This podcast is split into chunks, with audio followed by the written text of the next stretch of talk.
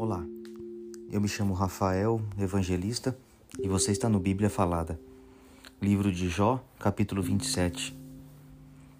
E Jó continuou em sua fala e disse: Juro por Deus, pelo Todo-Poderoso, que não quer me fazer justiça e que enche de amargura o meu coração.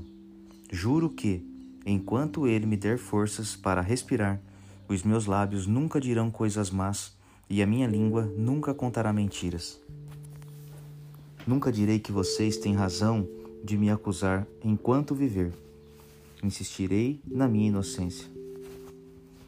Fico firme e não desisto de dizer que estou certo, pois a minha consciência nunca me acusou. Que todos os que são contra mim, os que são os meus inimigos, sejam castigados como os maus como os perversos. Que esperança terão os ateus quando Deus lhes tirar a vida? Quando estiverem em dificuldades, ele não ouvirá os seus gritos, pois Deus não é a alegria deles, e eles nunca fizeram orações ao Todo-Poderoso. Vou ensinar a vocês como é grande o poder de Deus.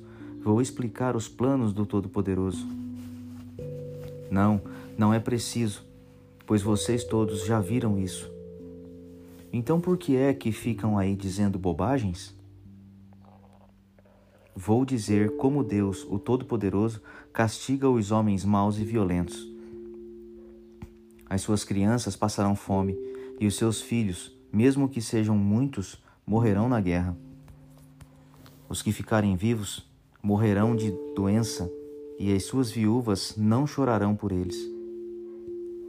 O perverso pode ajuntar prata aos montes, pode ter muita roupa, muita mesmo, mas algum dia uma pessoa deitará, uma pessoa direita usará essas roupas, e um homem honesto ficará com a prata.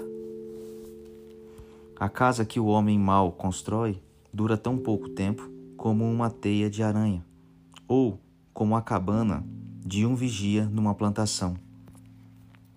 O homem mau vai rico para a cama, mas é pela última vez, pois, quando acorda, a sua riqueza já se foi. O terror o arrasará como se fosse uma enchente, e de noite a tempestade o jogará longe.